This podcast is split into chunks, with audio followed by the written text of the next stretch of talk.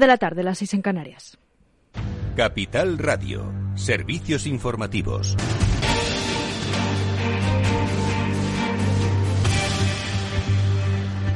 Buenas tardes. El riesgo de morir por coronavirus es 25 veces mayor entre los no vacunados, mientras que el de hospitalización sube hasta 18 veces más. Es la estimación de Sanidad.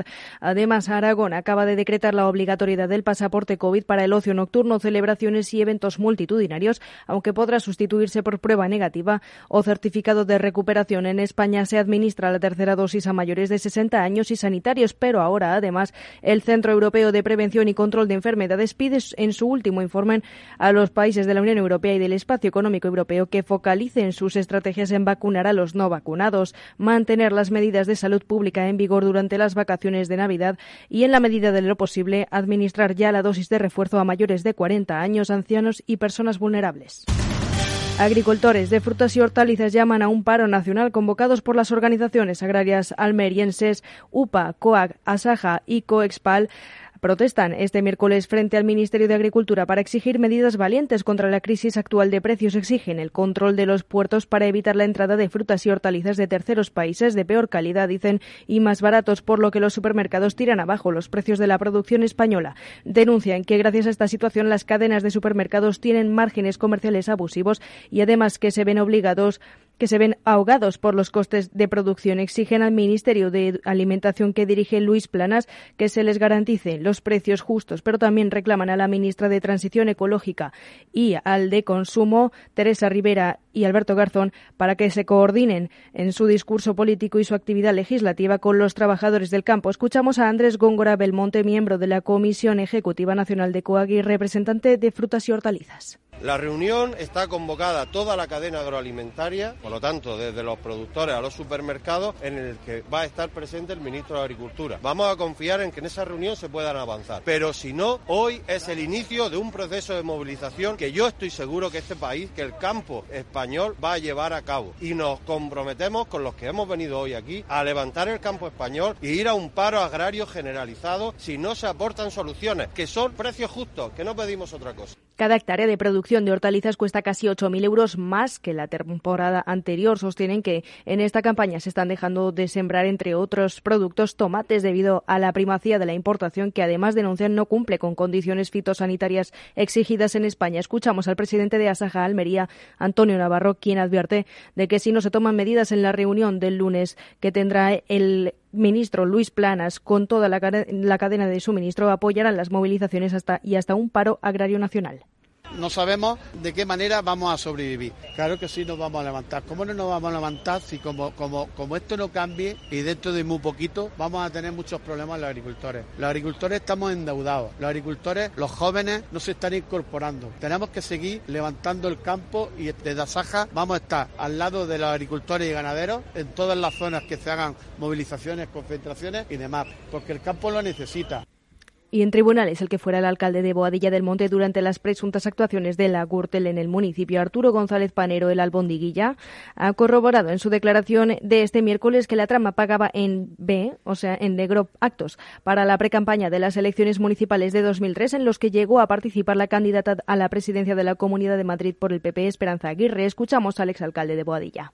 Y donde ya digo que se, se gastaba también mucho más de lo que de los límites permitidos por la ley y por lo tanto pues esos gastos había que derivarlos pues a través de empresas y a través de pago de comisiones o directamente con que se facturase a las empresas por parte de quien iba a pagar esos gastos. Y en la crónica internacional crisis en el gobierno de Suecia tras anunciar el nombramiento de Magdalena Andersson como nueva primera ministra del país siete horas después pide Javier Luengo que la destituyan. Buenas tardes. Así es, buenas tardes. Hace apenas unos segundos se producía la rueda de prensa en la que Andersson asegura que su intención es liderar el Ejecutivo como la primera mujer de la historia del país en hacerlo, pero que no puede. La razón que los verdes, que la ocupaban a primera hora de la mañana al cargo, se descuelgan de la alianza al dar de lado a los presupuestos del país en el Parlamento de Estocolmo. El de Alderson es el mandato más corto de la historia, menos de 12 horas en el cargo. Pues muchas gracias, Javier Luengo. Es todo por ahora. Continúen informados en capitalradio.es. Les dejamos en Afterwork con Edu Castillo.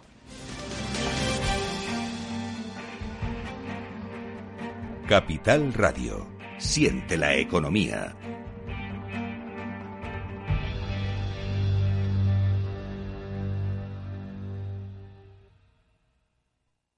¿Te interesa la bolsa? Compra y vende acciones o ETFs con 0 euros de comisión hasta 100.000 euros al mes con XTB. Vente al broker mejor valorado por sus más de 300.000 clientes según Investment Trends y al mejor broker para operar según Rankia. XTB.es. Riesgo 6 de 6. Este número es indicativo del riesgo del producto, siendo uno indicativo del menor riesgo y 6 del mayor riesgo. FinanBest, gestor automatizado líder en rentabilidad en 2019, 2020 y 2021 de acuerdo con expansión All Funds. Planes de pensiones y carteras de fondos de inversión indexados y activos. Rentabilidades pasadas no garantizan rentabilidades futuras. FinanBest, líder digital en inversión.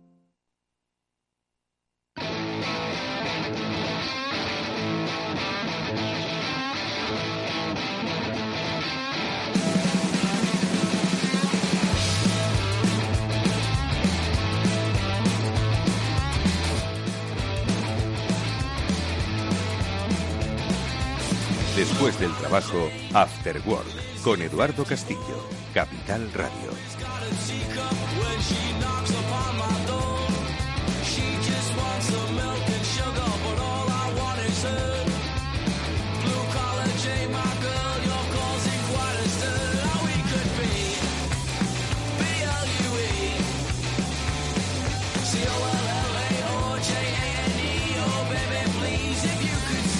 ¿Qué tal amigos? Buenas tardes. Bienvenidos al After Work que ya comienza en Capital Radio y que hoy pues está dispuesto a tocar muchos temas que espero que sean de vuestro interés y sobre todo eh, que nos hagan reflexionar ¿no? sobre hacia dónde va la vida, hacia dónde van las cosas. Lo digo porque aunque nada tienen que ver, los temas que hoy vamos a tratar pues sí que definen mucho el momento que vivimos. Ahora me entenderéis. En primer lugar, y ahora enseguida vamos a saludar a Merche Zubiaga. Ella es impulsora de una iniciativa que hoy se ha presentado y que quiere pues empezar a ser pues eh, a cambiar el paradigma del consumo de nuestro tiempo y en concreto del consumo de arte. Y es que Tiempo de Arte Slow Art es una iniciativa que para la primavera del próximo año pues quiere eh, en varias ciudades entender un poco que debemos ser un poco más tranquilos con todo. Hace tiempo que oímos hablar del slow journalism, del periodismo lento, ¿no? Frente a ese consumo desaforado de información que nos lleva a veces a la infoxicación que decían, ¿no? Bueno, pues esto pasa en muchos terrenos y en el arte también. Consumimos arte y luego ese arte entiendo que se destruye, arte efímero, ¿no? Bueno, pues de consumo de arte un poco más sosegado vamos a hablar con nuestra primera invitada, porque insisto, vivimos tiempos extraños, de mucha de mucha información, de mucha rapidez. Y precisamente de mucha información es de lo que vamos a hablar con otro de nuestros invitados, porque después saludaremos a Borja Martín. Él es cofundador de Remove Group es decir, del grupo que, que, borra las cosas, vamos a decirlo así, luego se lo preguntaremos. Y es que, ¿cuántos de vosotros habéis visto informaciones sobre vuestra empresa, sobre vuestros negocios que tienen una, pues una connotación negativa y que quizás es una opinión tan subjetiva como las miles que hay en cada uno de nosotros? Bueno, pues tenemos posibilidad de borrar esa opinión, tenemos posibilidad de que nuestra reputación esté pues salvaguardada de todo lo que hay, de todo lo que se publica en internet. Bueno, pues eh, al parecer desde Remove Group ayudan a las compañías a hacerlo. Y luego, como es habitual, eh, el transformador con los especialistas de Salesforce. Hoy una empresa paradigmática, Melia. ¿Cómo se han transformado digitalmente? Primero hacia el cliente, luego hacia adentro, pues con eh, uno de sus directivos, con Rafael Soria, lo veremos junto con el especialista Manuel Melle de Salesforce. Esto es After Work, amigos. Vamos a empezar a hablar de consumo de arte, pero un poco sosegado.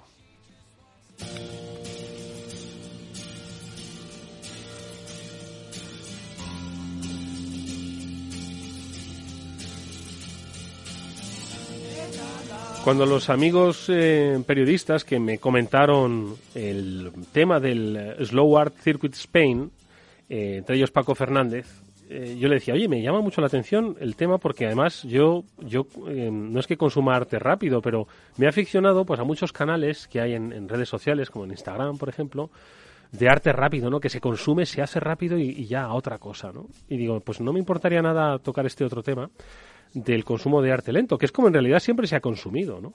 Y yo creo que es lo que quiere reivindicar esta iniciativa, Tiempo de Arte, Slow Art Circuit Spain, que se ha presentado hoy en Santander y cuya principal impulsora nos acompaña en este Afterwork y queremos que comparta con nosotros el por qué pisar el freno, que no viene mal, o levantar el acelerador y también cuál es el impacto, ojo, porque esto no solo tiene el objetivo, entiendo, de sosegar el espíritu, sino también de hacer una transformación social. Merche Zubiaga es la impulsora de la iniciativa. Merche, ¿qué tal? Buenas tardes.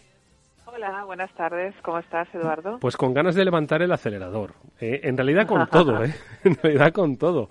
Lo decía al principio, no sé si me has podido escuchar, se habló del slow journalism, ¿no? Pues para decir, oye, vamos a frenar un poco el consumo de información permanente, vamos a hacer historias con pozo y con peso, ¿no? Que no sea el consumo rápido de titulares. Yo no sé si en el arte hemos vivido, pues como en muchos otros sectores, Merche, pues un poco un frenesí que nos ha llevado a que tengamos que hacer esa reflexión, o por lo menos la que habéis hecho vosotros hoy. Pues eh, bueno, gracias por la introducción porque sí te he escuchado desde el principio y efectivamente me ha encantado escucharte eh, como lo como lo contabas, ¿no? Es eh, el consumo del tiempo.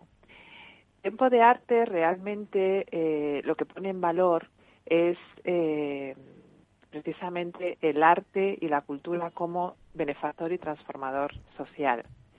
Eh, yo creo que de las grandes crisis siempre aparecen, eh, bueno, pues eh, necesitamos reflexionar para encontrar eh, soluciones. Y el arte realmente es eh, una de las más poderosas que tenemos. Esta crisis que acabamos, que estamos viviendo sin precedentes, ha puesto en valor la vulnerabilidad del ser humano por encima de todas las cosas. Y el patrimonio más importante que tenemos es nosotros mismos, el ser humano, desde dentro hacia afuera. Los últimos 50 años, efectivamente, la cultura de la prisa, de la urgencia, nos ha llevado a olvidarnos de ser y a, olvidarnos de vivir, mm. fundamentalmente. Entonces, cuando eh, nos confinan, cuando llegamos a este, a, esta, a este momento en el que ahora todo el tiempo ya no te puedes escapar de ninguna manera mm. y ahora estás contigo mismo, ¿no? Y ahí las artes es eh, realmente cualquier tipo de disciplina artística es realmente quien nos ha ayudado y quien nos ha salvado en muchos casos, ¿no? En mm. estos meses y en estos en este tiempo. Y de ahí otra reflexión eh, empezamos a, a, consumir arte de una manera más tranquila, más sosegada. Cuando salimos del confinamiento, los primeros museos que se abrieron, cuando empecé a visitarlos, de repente decía, qué maravilla, ¿no? Me encuentro eh, viendo una exposición con cinco personas en la sala, puedo ver el cuadro, puedo dedicarle tiempo mm. y no me están hablando al oído, no me están diciendo quítate de aquí y, y realmente empecé un poco a, eh, a trabajar en esa línea, pero también he de decir que es algo que ya, ya llevaba dos años en mi cabeza rondando, sobre todo cuando eh, eh, consumes arte, ¿no?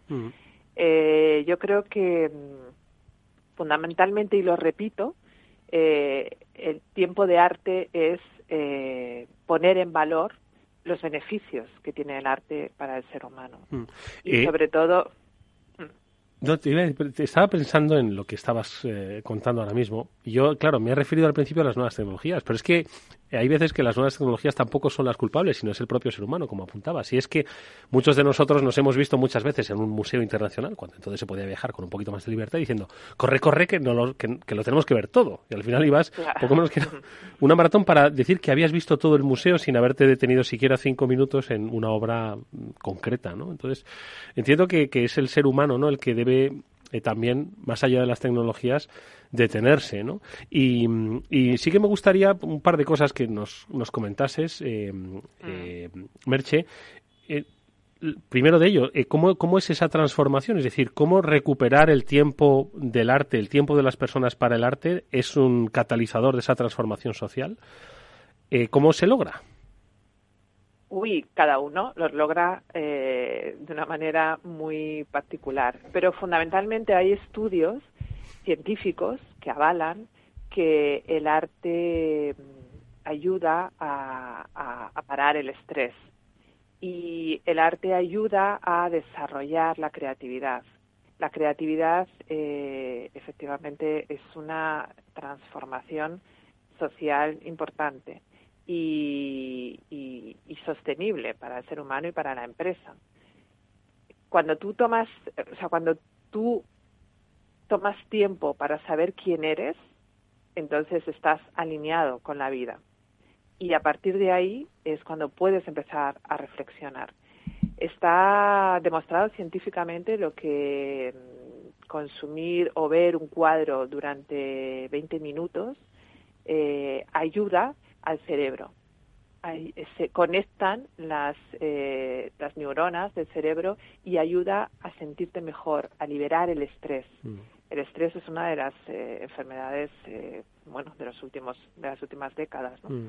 Y, eso está demostrado. ¿eh? Hay, hay programas que se están haciendo y se están implementando en, en los hospitales. El arte tiene un factor, o sea, un poder saludable, mm. eh, bueno, maravilloso.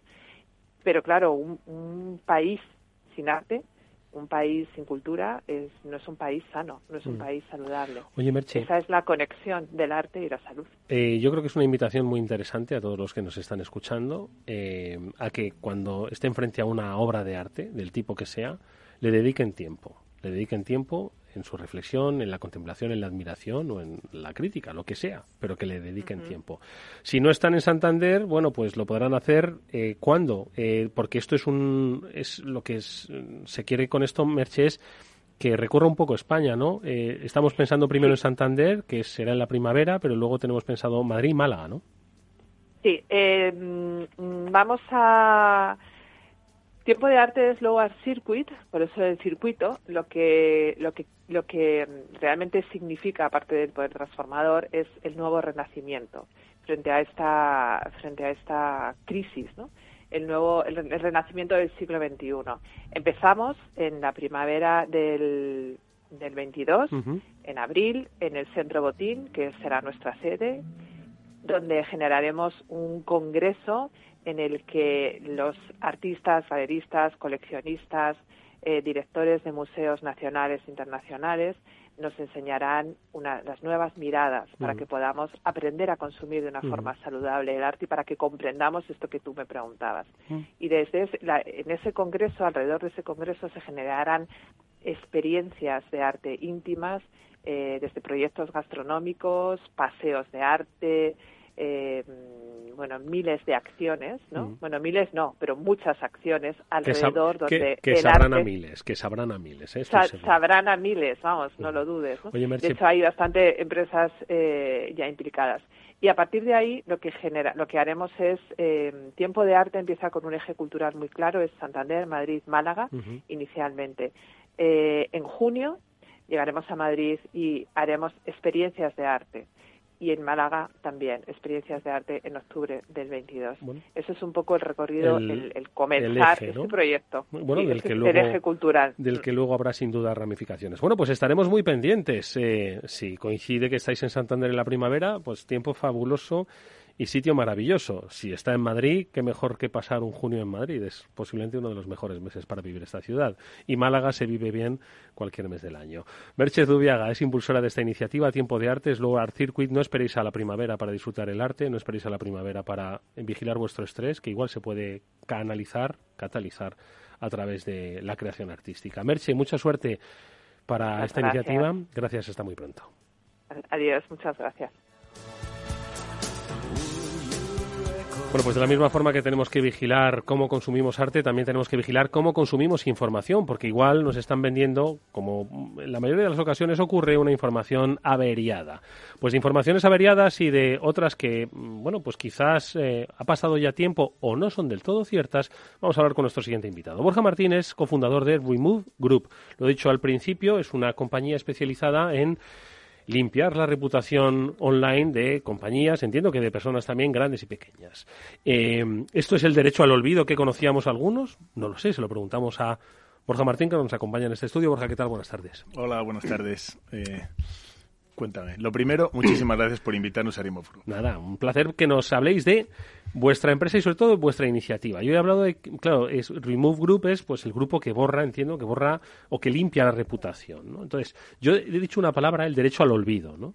que esto pues para mucha gente pues fue durante un tiempo noticia por aquello, oye, la gente tiene derecho al olvido, a borrar lo que aparece en las redes, pues cuando ha pasado un tiempo o cuando no es verdad o en fin, lo que sea, ¿no? Entonces, ¿Qué ha ocurrido? Que no, no, no, no, no sirve mucho el derecho al olvido, que ha tenido que venir la iniciativa no, no, de Remove Group. Sí, sí, sí, sí, sí, que sí que sirve, sí que sirve. Oye, primero, perdóname, pero por poner antecedentes eh, y con nuestra la persona que has entrevistado antes, yo creo que efectivamente hay, hay mucho estrés, hay mucho tiempo que nos comemos y hoy en día mucho tiempo que pasamos en, en, Internet y eso acelera y de ahí nuestro nacimiento, no de, no de que el derecho al olvido no funcione, sino echar la ley, echar la trampa. Entonces, bueno, ejercer los derechos muchas veces se hace complejo. Eh, para eso existen los abogados, eh, pero el derecho al olvido es solo una pata. Al final, eh, nosotros estamos trabajando la reputación digital que es mucho más amplia que, que, el derecho al olvido, que además aplica a las personas. Luego, mm, y tiene muchos matices, ¿no? Una, una noticia que es eh, relevante o que tiene poco poco tiempo o que se considera de una persona de interés, pues ya no tiene ese derecho al olvido, ¿no? Mm. Luego tenemos la ley de protección de datos, también reciente que complementa, ¿no? Pero, de nuevo, son todo con matices. Al final, eh, vas a, a, los buscadores, a las redes, eh, cuyos principios son el derecho a, la libertad de información, el derecho de la libre opinión, y son otros derechos igual de válidos, igual de, de, potentes. ¿no? Entonces hay que buscar cuál es la forma de que, como bien has introducido, lo que aparezca en Internet sea la realidad. Porque muchas veces lo que ocurre es que alguien deja una, una perlita y esa perlita, si es interesante o si tiene algo de morbo, vuela. Es más, hay una estadística que dice que en el 70% de las ocasiones las personas movemos las noticias sin siquiera confirmar si son reales o no. Y eso es lo que genera los virales y todas estas cosas, ¿no? Y eso puede hacer mucho daño a personas y a empresas, como bien has dicho, ¿no?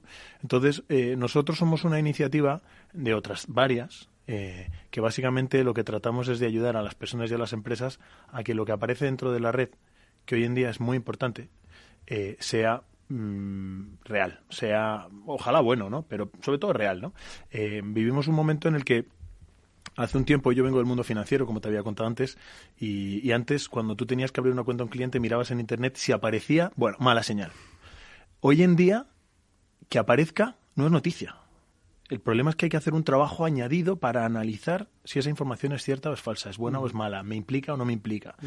Entonces, eh, nos damos cuenta de que, de que, y esto no viene con el confinamiento, que con el confinamiento se ha acelerado, ¿no? Pero hoy el 91% de las, de, las personas tiene, buscan Internet para, para para buscar todo, ¿no? Para, para, para buscar cualquier cosa.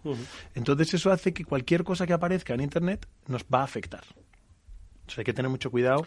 Y que le damos además eh, un, un valor real de principio. Es decir, si aparece en Internet, existe, por lo tanto, es eh, prioritariamente real. Luego ya veremos. Bueno, eh, ahí está el refrán español, ¿no? Difama que algo queda. Eh, aquí alguien le echan del trabajo, se, se, cabrea y lo tira. Pero algún caso real, ¿no? Nosotros hemos trabajado con alguna persona que con 17 años, siendo menor de edad, militar, tuvo un accidente, hubo una persona fallecida. Hoy en día pone su nombre en Internet y sigue apareciendo eso como la primera noticia bajo su nombre. Esa persona tiene un problema para encontrar un trabajo y nos llama, oye, macho, es que esto ha sido hace mucho tiempo, yo ya cumplí lo que tenía que cumplir, fue algo que no fue tampoco adrede, fue un accidente, tal.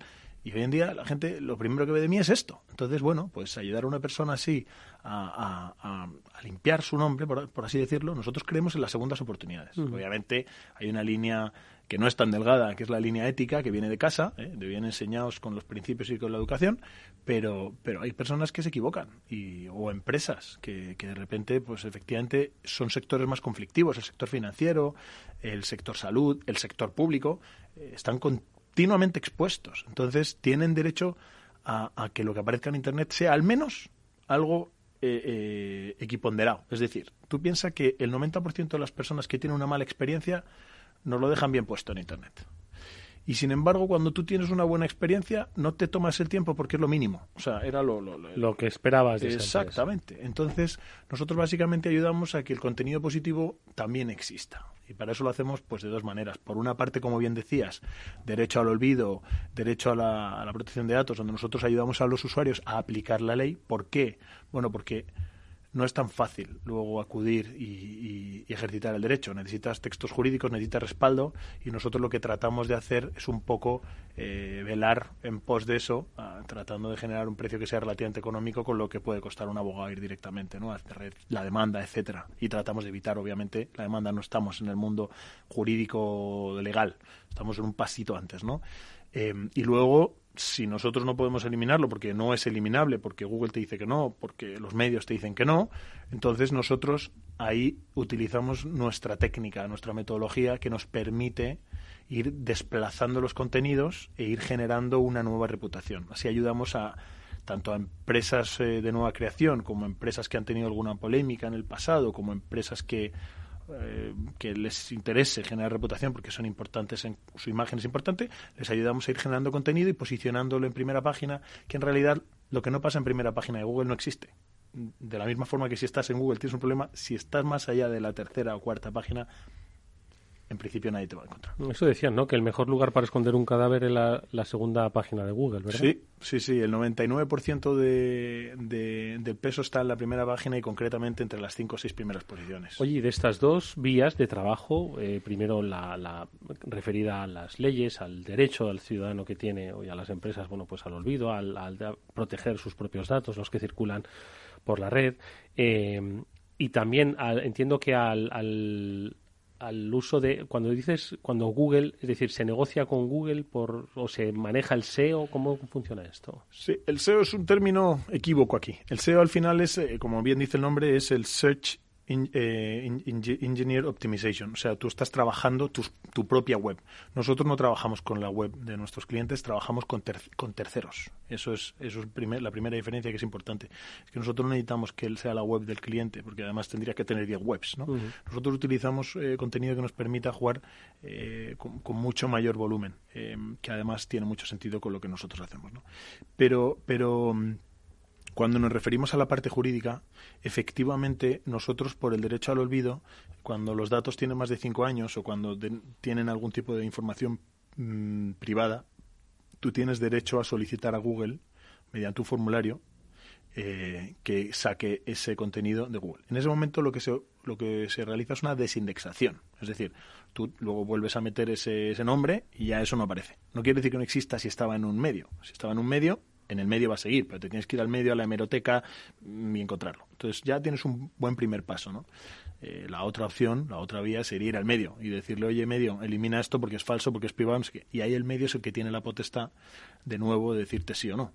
En el caso de que Google o el medio te digan que no, ya estás en un tema, porque a partir de ahí te toca ir a la agencia de protección de datos, meter una demanda y te metes en un juicio. Y la vía legal. Nosotros, ahí no, nosotros ahí no. El paso anterior. Exactamente. Nosotros estamos en la gestión con Google y con los medios, porque además, si nos dicen que no, pues nosotros ya aprovechamos y utilizamos la otra pata en la que somos, te diría, muy buenos.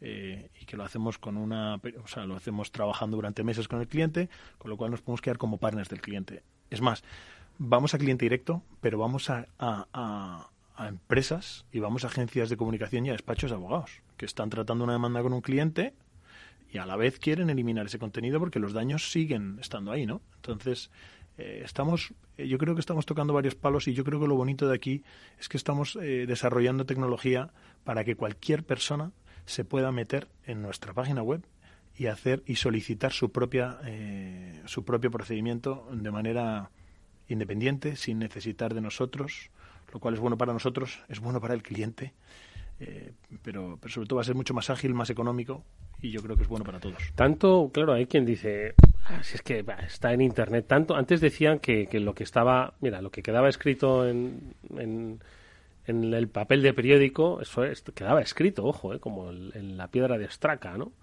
y decían, pero sin embargo, bueno, si lo ha dicho la radio, pues, las palabras se las lleva en viento, ¿no? Hoy en día los, los, las grabaciones no, no es así, ¿no? Entonces, de Internet, eh, ¿cuál es el impacto en la reputación que, de una empresa que puede tener Internet? Muy buena pregunta, buenísima. Eh, mira, mm, nosotros hemos estado analizando temas desde que hemos empezado en 2019 y hay una... Mm, y, hay, y, la reputación eh, de una empresa, vista en su globalidad, es, es, es, uno de los tres riesgos más importantes para las empresas desde el año 2017 desde el año 2019 es la más importante. Esto lo dice el Global Risk Survey. O sea, ya tienes eh, el riesgo reputacional medido. Tan es así que las empresas de seguros se están metiendo en este mercado y están asegurándolo. Nosotros estamos hablando con varias empresas de seguros y hay un artículo, para darte datos más concretos, hay un artículo publicado por AON en este survey eh, creo que es del año 2018, eh, que dice que una empresa cotizada puede perder hasta el 20% de su facturación por una mala reputación en Internet. O sea, imagínate el, el problemón. Estamos hablando de que hay 63.000 empresas cotizadas, eh, por lo tanto, son billones de dólares de afección. Una última pregunta que te hago, Borja. Eh, decís que trabajáis eh, de manera estrecha y continuada en el tiempo con vuestros clientes, empresas más grandes, más pequeñas, ciudadanos. ¿Cuánto se, se, tarda mucho? ¿Es un trabajo de meses? ¿Es un trabajo de dos días? Oye, límpiamelo mañana. Eh, buenísima pregunta otra vez. Eh, bueno, por eso estás tú sentado yo aquí. Eh, vamos a ver. a nivel desindexación es un procedimiento relativamente breve donde lo que pasa es que después de estructurar toda la propuesta tenemos que elaborar, digamos, la reclamación y se envía. Y ahí tenemos que esperar a los tiempos de, de los medios o de los buscadores que se pueden tomar, entiendo, que hasta un mes y medio generalmente son relativamente rápidos, porque tampoco les interesa estar discutiendo el tema. Entonces, si está obvio, te lo van a decir que sí, si no está obvio, te van a decir que no, porque no les interesa. Eh, en el caso de trabajar la reputación eh, más con la técnica, más de generar contenido, posicionar, eliminar contenido desposicionando, nosotros lo hacemos con periodos que van de 6 a 12 meses. Es un periodo muy corto. Y te voy a poner de nuevo un caso. Nosotros estuvimos hablando eh, un tema de IKEA. IKEA tardó tres años en sacar una noticia. Nosotros, sí, es que es así de complicado. Nosotros tardamos aproximadamente tres meses en empezar a ver resultados, entre 6 y 12 en ver el 100% de lo que nosotros esperábamos eh, consolidado. Por eso firmamos acuerdos con los clientes que van de 6 a 12 meses. Y que los 6 y 12 meses y el dinero va a ir en función de la intensidad que le tengamos que dar y eso va a ir en función de la urgencia que tenga el cliente, básicamente. Remove Group es eh, como se llama la compañía que nuestro invitado ha fundado y que, eh, bueno, pues como veis, pretende ayudar a mejorar la reputación, que muchas veces, como dicen, es la que la reputación es lo que otros dicen de ti. Ahora, ¿Es necesariamente cierto lo que otros dicen de ti? ¿Se ajusta a la realidad? Bueno, pues es una gran pregunta que quizás muchos os debéis hacer. Echar una búsqueda rápida a ver qué es lo que sale lo primero de vuestra compañía. Y quizás mañana estéis llamando a nuestro invitado, Borja Martín. Gracias, Borja. Mucha suerte. Muchísimas gracias a vosotros. Hasta luego. Gracias. Si inviertes en bolsa, eso te va a interesar. XTB tiene la mejor tarifa para comprar y vender acciones y ETFs, cero comisiones hasta 100.000 euros de nominal. Si inviertes en bolsa o quieres empezar, más sencillo e imposible. Entras en xtb.es, abres una cuenta online y en menos de 15 minutos compras y vendes acciones con cero comisiones. Atención al cliente, es en castellano y está disponible las 24 horas al día. ¿A qué estás esperando? Ya son más de 300.000 clientes los que confían en xtb.es. Riesgo 6 de 6, este número es indicativo del riesgo del producto, siendo uno indicativo del menor riesgo y 6 del mayor riesgo.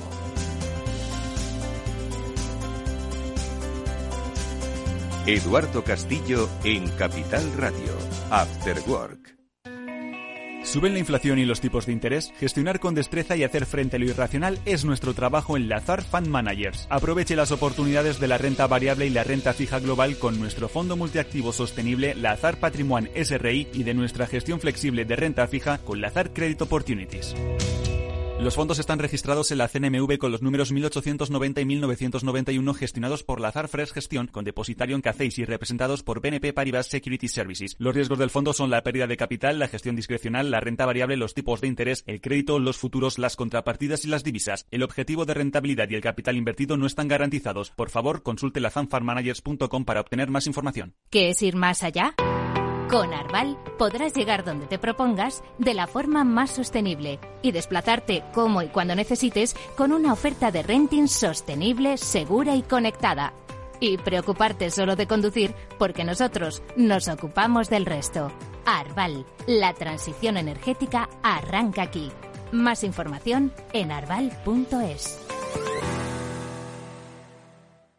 La unidad de pediatría del Hospital HLA Universitario Moncloa es un equipo experimentado de pediatras de diferentes especialidades, equipamientos diagnósticos, urgencias pediátricas 24 horas y hospitalización. Pide cita al 917-581-196. HLA Universitario Moncloa, tu hospital privado en Madrid, Avenida de Valladolid 83. After Work, con Eduardo Castillo. A continuación, El Transformador, de la mano de Salesforce.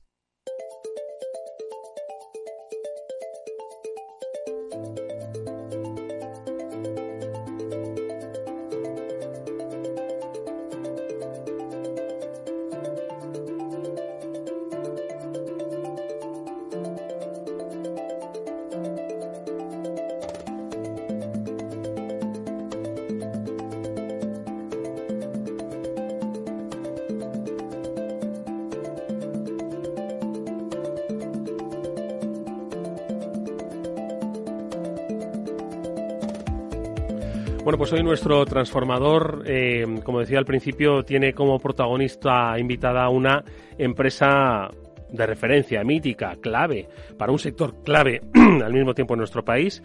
Estamos hablando de Meliá. Eh, mucho han vivido en este tiempo como su sector difícil en estos tiempos de pandemia, pero de los que estoy seguro han aprendido muchas cosas y además han sabido aprovechar gracias a un pensamiento digital que nuestro invitado va a compartir con todos nosotros. Eh, lo hacemos como siempre con la ayuda de eh, los especialistas de Salesforce. Hoy nos acompaña Manuel Melle, que es vicepresidente de la compañía. Manuel, ¿qué tal? Buenas tardes, bienvenido. Hola Eduardo, buenas tardes. Un placer verte por aquí. Igualmente. Hoy nos acompaña, como decimos, Rafael Soria. Él es el director de desarrollo de ventas de Melia Internacional. Rafael, ¿qué tal? Buenas tardes, bienvenido. Buenas tardes, Eduardo. Muchas gracias por la invitación. Encantado de estar aquí con, vosotros.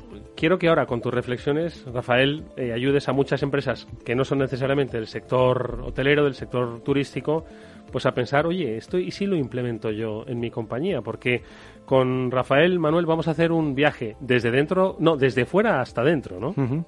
Más o menos, diría yo, ¿no? Digo desde fuera hasta dentro porque la transformación digital de Melia, ahora nos lo va a contar Rafael, se focalizó en el exactamente y acaba en el, en el back, ¿no? Sí, sí, mm. efectivamente. Sí. Eh, bueno, Melia todo el mundo lo conoce, ¿no? Pero es un, es un gran referente en la transformación porque, bueno, todos sabemos cómo ha sufrido las empresas del sector, ¿no? Y, y cómo la agilidad les ha permitido, pues, sortearlo de la manera que lo han hecho. ¿no? Oye, pues yo, perdona Rafa, que yo lo, que iba a decir, dice, ¿quién no conoce a Meliá? Efectivamente, todos conocemos Meliá. No te vamos a preguntar, oye, ¿a, qué se dedica Meliá? ¿Cómo es la empresa? Pero sí que yo creo que estaría muy bien que nos definieses cómo es hoy la empresa, ¿no? ¿Qué valores son los que definen hoy a Meliá para que entendamos un poco más cómo se ha producido esa transformación digital? Bueno, pues Meliá es una empresa familiar, así es como nació siendo una empresa familiar y, esos valores eh, siguen estando presentes en todos los empleados, en, todo lo que hacemos, ¿no? Y bueno, a nivel de, hoteles, pues sabes que, bueno, Meliá es un referente a nivel de número de habitaciones en España, tercera cadena de, Europa y 17 del mundo.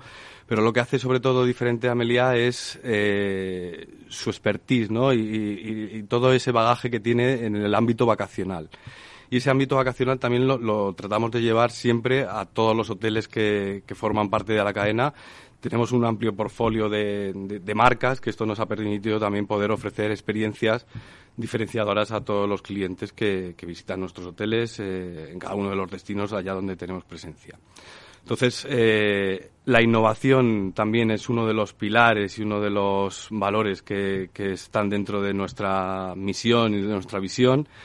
Y, en, ese referente de, la innovación, afortunadamente, como decía Manuel antes, es lo que nos ha permitido anticiparnos. ¿no? Nosotros empezamos esa transformación digital hace ya unos cuantos años, allá por 2015 y, bueno, esto nos ha permitido pues estar de alguna manera más preparados para toda esta que nos ha, venido, ¿no? Que también nos ha forzado de alguna manera a acelerar toda esta parte de la digitalización. Ponemos entonces un punto de partida, 2015, eh, hace ya, es que ha pasado el tiempo, ¿eh? seis años, eh, no todo el mundo se transformaba digitalmente en 2015, ¿eh? pero Melia empieza a hacerlo, ¿cómo empieza a hacerlo y hacia dónde nos ha dirigido hoy? Bueno, pues empezamos a hacerlo sobre todo con la parte de ventas. Ventas es donde empezamos la transformación digital y, fue un cambio de, desde la web hasta los procesos, eh, el cómo llegamos al cliente, el desarrollo de la app, el check-in, el contact center, eh, que esto es un, tema muy importante también para nosotros.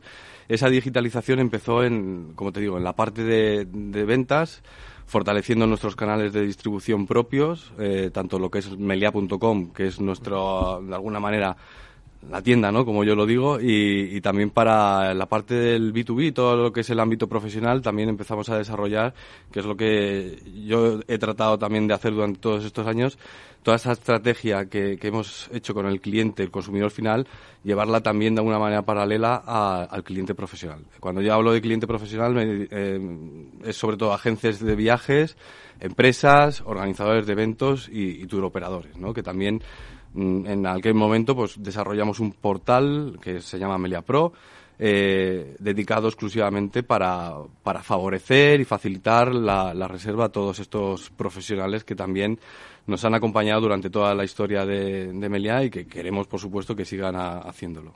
Eh, ha comentado eh, Rafael una cosa, Manuel, y es que se dirigen al cliente final, pero también al cliente profesional. Hace tiempo, en otro espacio del transformador, tuvimos la experiencia de otra empresa que trabajaba mucho con cliente profesional, pero que empezó a dirigirse al cliente eh, final, ¿no? Sin, obviamente, olvidar la importancia que ha tenido el, cliente profesional en todo su desarrollo, ¿no? Y, se mantiene, ojo, ¿eh? no es que haya cambiado uno por otro, sino que es un complemento. Yo creo que esta amplitud es lo que permite, eh, es lo que nos permiten cosas como las transformaciones digitales, ¿no? De las que estamos Totalmente de acuerdo. O sea, precisamente esa unificación en la manera de tratar al cliente es la que permite eh, pues eh, que, tengas una, que puedas tener una estrategia eh, en paralelo y que, y que bueno que al final la Melia pues le ha permitido no solo no solo capear la crisis como decíamos antes sino incluso salir fortalecido de ella en, su relación con los clientes, tanto el cliente profesional como, el cliente como el cliente privado. Mm. Eh, Rafael, porque antes de pasar quizás al siguiente estadio ¿no? de esa transformación digital, eh, ¿cuál sería el circuito o la experiencia de cliente de la que hemos hablado aquí mucho, ¿no? Eh, a través de las herramientas que dices que habéis puesto en marcha? ¿Cuál es un poco el objetivo que tenéis cuando llegáis a ese cliente final?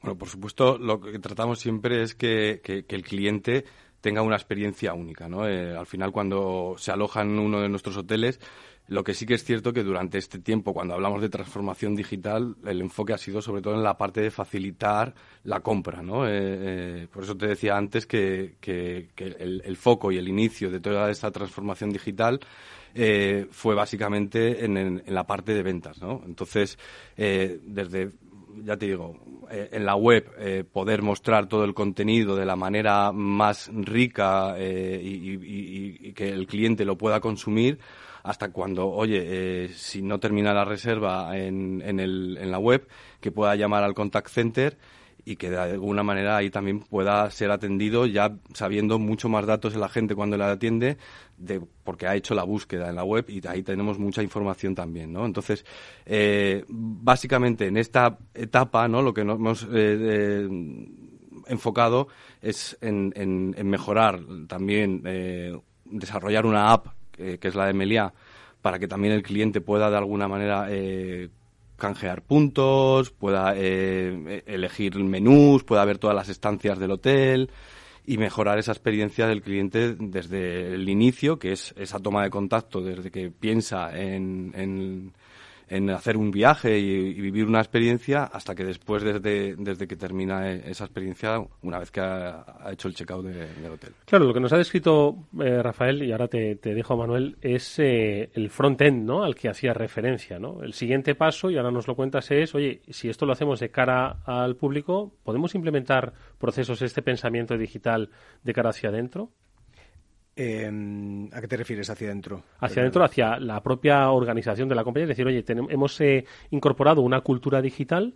Eh, en estos procesos podemos eh, aprender de ellos para dentro de nuestra propia organización que la gestión sea mucho más es decir digitalizar la propia actividad de la compañía o sea utilizar las herramientas te refieres como herramientas en vez de utilizarlas para el cliente que tu cliente sea del personal interno de la organización no exacto sí sí.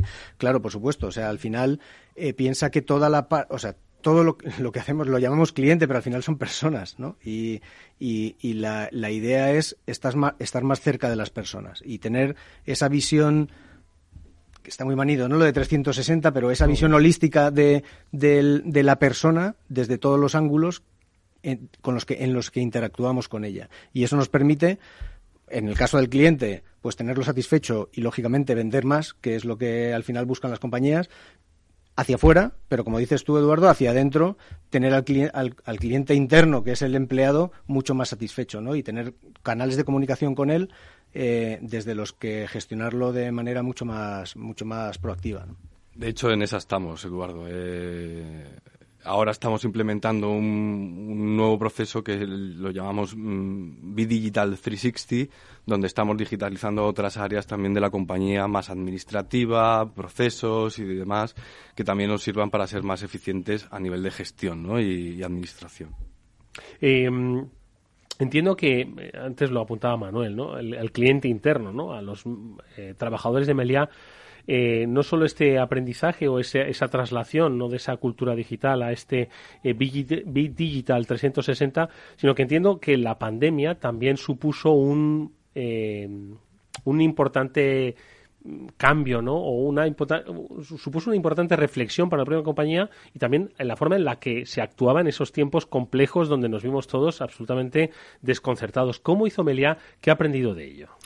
Pues imagínate, eh, un día nos dicen que todos a casa, que se cierran todos los hoteles y que, eh, bueno, que no sabemos qué es lo que va a pasar en unos... En aquel momento esperábamos que fuesen 15 días. 15 días, sí, vamos todos de 15 en 15. Hubo apuestas, ¿eh? incluso yo hice apuestas con algún amigo que es en cuánto duraba, 15 días o un mes. Sí, sí. Imagínate, todos los... Dile eso a un hotel, en la gestión de las reservas. Sí, sí, bueno, claro. Imagínate, todos los agentes del contact center, nosotros tenemos un contact center aquí en Madrid que atendemos llamadas de todo el mundo, de todos los países. Es una centralita eh, brutal, ¿no? Además, eh, bueno, pues hay puestos donde van rotando los equipos y demás, todos a casa. Y claro, en aquel momento además se juntaba esto con que había un aluvión de clientes que llamaban para cancelar o para modificar las reservas. Claro, en ese caso, afortunadamente teníamos una solución eh, de Salesforce, en este caso, eh, el service, y bueno, tuvimos que dotar a todos los equipos de los agentes de reservas eh, con equipos portátiles, habilitarles permisos y demás para que pudieran hacer transacciones desde, desde sus propias casas, ¿no? Luego, por otra parte, igual, los equipos comerciales. ¿Cómo visitamos a clientes si no podemos salir de casa? ¿Cómo seguimos alimentando esa llama? ¿no? Pues en ese caso también hemos utilizado bueno pues las redes sociales fundamentalmente para crear comunidades y, para seguir estando en contacto con, los clientes tanto finales como los clientes profesionales, agentes de viajes, que igual también encerrados eh, en casa, que lo único que recibían eran llamadas de sus clientes pidiendo cancelar. Entonces, bueno, eh, todo esto para nosotros también fue un reto, ¿no? De, oye, ¿cómo reactivamos o cómo tratamos de mantener esa llama y, bueno, pues eh, enseñándoles, mostrándoles qué hoteles íbamos abiertos, qué eh, medidas de higiene y de seguridad también íbamos implementando eh, en los hoteles que teníamos abiertos. De hecho, también hemos puesto a disposición ¿no? de, las autoridades sanitarias, hoteles también para atender a, clientes durante este periodo y bueno, pues todo ha sido un, aprendizaje que, como decía antes, nos ha servido para acelerar quizás eh, todo esto que veníamos trabajando también durante, durante un tiempo. te comentas lo de las redes sociales, ¿no? Es algo que eh, supuso una herramienta útil en aquel momento, hoy se convierte en una herramienta que es un sumatorio a las que ya tenéis en Meliá, ¿no? Sí, sí, correcto. Es otro canal más de comunicación, otro canal más de venta y que también igual forma parte dentro de la estrategia de, marketing de la compañía a todos los niveles. Es incluso, perdona, un canal en el que buscar nuevos clientes, ¿no? O sea, que no es solamente, no solamente el, que, el cliente que ya sabe que quiere hacer un viaje con Meliá, sino que incluso gente que todavía no sabe no sabe que quiere ir con Meliá que, que, conozca que Melia está ahí, ¿no? Y, para eso están estas herramientas, ¿no? Que te permiten incluso encontrar al, cliente que no, que no está todavía decidido. Sí, sí, por supuesto. Y luego además con herramientas también que, que nos eh, trabajamos con vosotros, obviamente tener esa visión, ¿no? Desde un cliente que me viene a través de, una red social, como luego va a la web, como luego recibe un email, lo abre, y además de ahí, mm, pues seguir, ¿no? Ese ciclo de de compra, ¿no? en este caso. Oye, ¿cómo eh, eh, habéis trabajado en la nube? Porque al final muchos, muchas empresas, claro, no pueden estar físicamente, se ubicaron en la nube. Entiendo que Salesforce tuvo mucho que ver con los servicios, ¿no? De Service Cloud, permitir, obviamente, ese trabajo en remoto que, decimos, eh, fue muy óptimo disponer de él en estos tiempos complicados. Hoy pues, se torna en una herramienta que nos permite flexibilidad, aunque no estemos encerrados, pero nos permite flexibilizarnos, dinamizarnos. Sí, bueno, con Salesforce no había otra opción. O sea, nosotros todo lo tenemos en la nube, entonces eh, para nosotros es un must y siempre lo hemos. Es una de las de los grandes valores de Salesforce, ¿no? Que somos nativos nativos en la nube. Eh, Melia lo entendió desde el primer momento y, y, apostó por ello y efectivamente, pues eh, cuando ha sido realmente necesario tener esa flexibilidad, pues ha podido hacer uso de ella. ¿no? Si, si no hubiese sido así, pues habría sido muy complicado. El, el, todo lo que comentaba Rafa de mover a los agentes a su casa y dotarlos de herramientas para que pudiesen seguir atendiendo todas las cancelaciones que estaban llegando, ¿no? Pues eso con una herramienta que no hubiese estado en la nube habría sido imposible. Así es. Oye, de todas formas, eh, eh, quiero volver sobre el, el, concepto que es básicamente hacia donde apunta el futuro de Melia en su proceso de, más que de transformación, ya está transformada digitalmente, no es de evolución digital, ¿no? Hacia donde se dirige es el que has comentado, Bit, Digital 360 grados. ¿Cómo se aplica? Entiendo que esto eh, implica a toda la comunidad Melia. Todos, de alguna forma, tienen que transformarse culturalmente, ¿no? Hacia ese Bit Digital, ¿no? Sí, sí, así es. Eh, como te decía, eh, el área de ventas de alguna manera fue la que inició este proceso de transformación digital y bueno visto los resultados positivos y que ha traído además de eficiencias en, el, en los procesos de venta pues también ha traído crecimiento ¿no? en, en esto ahora se está trasladando a otros procesos y a otros departamentos de administración, desde cómo se gestionan las facturas, desde cómo eh, se almacena en, la nube y, cómo de alguna manera se es también más eficiente en, ciertos procesos. Eh, el proceso de transformación que tú dices yo creo que no ha terminado, es, es constante ¿no? y cada vez lo vemos más a diario que, que la transformación digital es, es constante ¿no? y, y, continua y que, oye, eh, cada mes o cada cierto tiempo surgen nuevas herramientas que te permiten agilizar un, un proceso o otro competidor que te obliga de alguna manera también a, agilizarte y a ponerte las pilas ¿no? Eh, en, ese, en ese ámbito. Con lo cual, es cierto que Melia ha, tenido afortunadamente esa visión y esa eh, iniciativa ¿no? de, empezar el proceso de transformación y así ha sido reconocida también, pero ya te digo, creo que no ha terminado y que seguimos, por supuesto, eh, evolucionando en este aspecto. Con Salesforce en este caso en concreto, empezamos con la parte de service, luego la extendimos a la parte de marketing y ahora justamente estamos eh, trabajando con la parte de sales, que es una piececita muy importante, sobre todo para los equipos comerciales. Eh, y, bueno, yo soy el primero que está encantado con, poder tener esta solución para terminar de encajar ¿no? las piezas que hablábamos antes. ¿no? Yo creo que es una cosa importante que ha dicho eh, Rafael, que la persona de administración tenga la misma eh, empatía hacia eh, lo digital que puede tener el, el, de ventas, ¿no? Al final dice, el de ventas ve un resultado eh, tangible. Dice, Joder, me ha aproximado mucho mejor al cliente, he fidelizado con mucha más rapidez, he utilizado canales que tenía antes y que no quizás estaban separados, ¿no? Y ahora los estoy optimizando.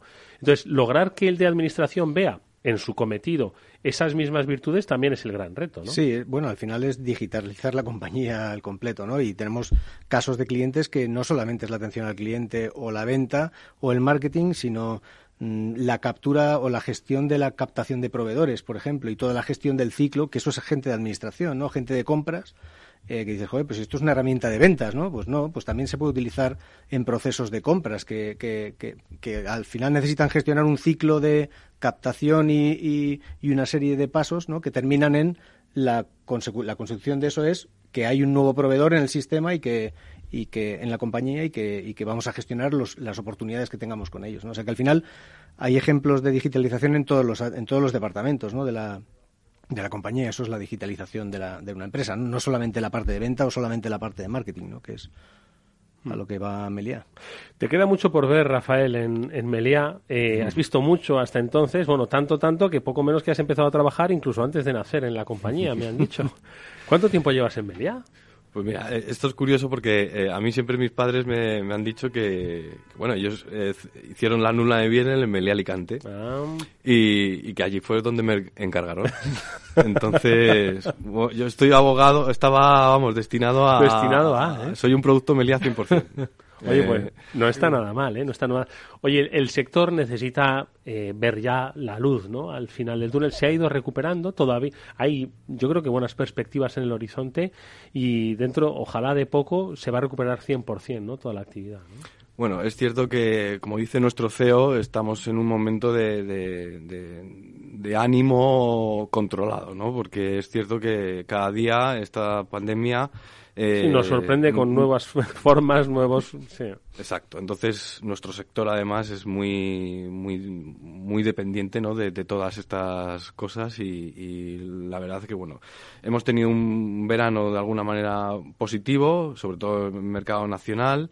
Y bueno, pues ahora a ver cómo sigue evolucionando la pandemia, pero bueno, yo creo que esto cuando termine la gente tiene muchas ganas de seguir viajando, sigue teniendo ganas de tener experiencias eh, inolvidables, porque al final eso es lo que tratamos de, ofrecer a los clientes y bueno, aunque no es un producto tangible, ¿no? Pero es cierto que, el vivir una experiencia eh, de vacaciones, pues eh, siempre... Hombre, Siempre lo deseamos. Hombre, y tanto. Y ojalá que sea pronto. Y ojalá que sea en las cadenas hoteleras españolas que hemos demostrado que lo sabemos hacer muy bien y que además tenemos capacidad, competitividad y hoy más que nunca una mentalidad digital que nos ayuda a ser mucho más, mucho más fuertes. Bueno, pues le agradecemos a Rafa Soria, que es director de desarrollo de ventas de Meliá Hotels Internacional, toda la suerte del mundo.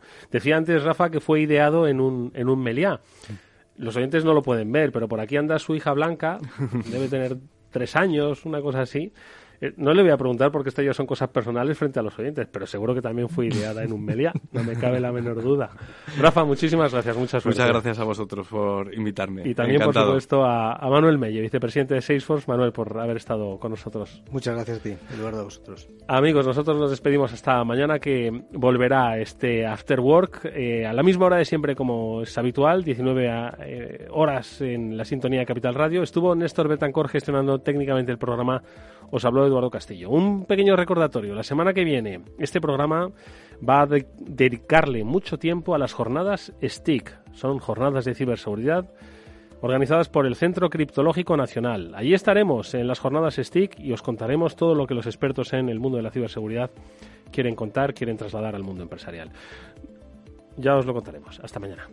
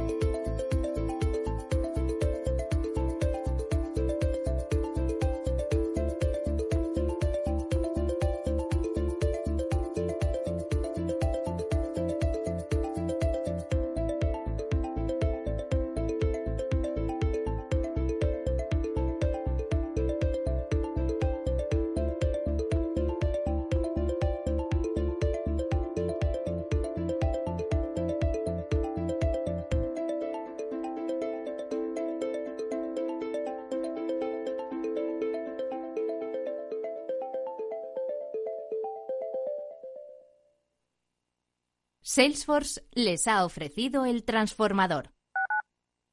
Tu radio en Madrid 105.7, Capital Radio. Memorízalo en tu coche. Si quieres mejorar tu formación o tu empleo, apúntate a los cursos gratuitos de formación profesional para el empleo de la Comunidad de Madrid. Podrás elegir entre más de 13.000 cursos. Infórmate en tu oficina de empleo o llamando al 012. Financiado por el Ministerio de Educación y Formación Profesional. Comunidad de Madrid. En Madrid tienes mil tiendas donde comprar. Y también un restaurante al que siempre quisiste ir. Un monumento que estás deseando fotografiar. Y un museo que no te cansas de visitar. Porque cada vez que vienes, encuentras mil y una experiencias que hacen tus compras únicas. Madrid, mil y una compras. Comunidad de Madrid. Si te controla tu móvil. Si te impide publicar en tus redes sociales. Si odia que quedes con tu grupo. Si te prohíbe vestir como quieres. Abre los ojos, porque eso también es un tipo de violencia. Ábrete a una relación sana basada en la confianza y el respeto mutuo. Infórmate en el 012 sobre las señales de control en una pareja. Pacto de Estado contra la Violencia de Género. Comunidad de Madrid. Es el momento perfecto para que ese neumático viejo que tienes en el garaje forme parte de un campo de fútbol de césped artificial.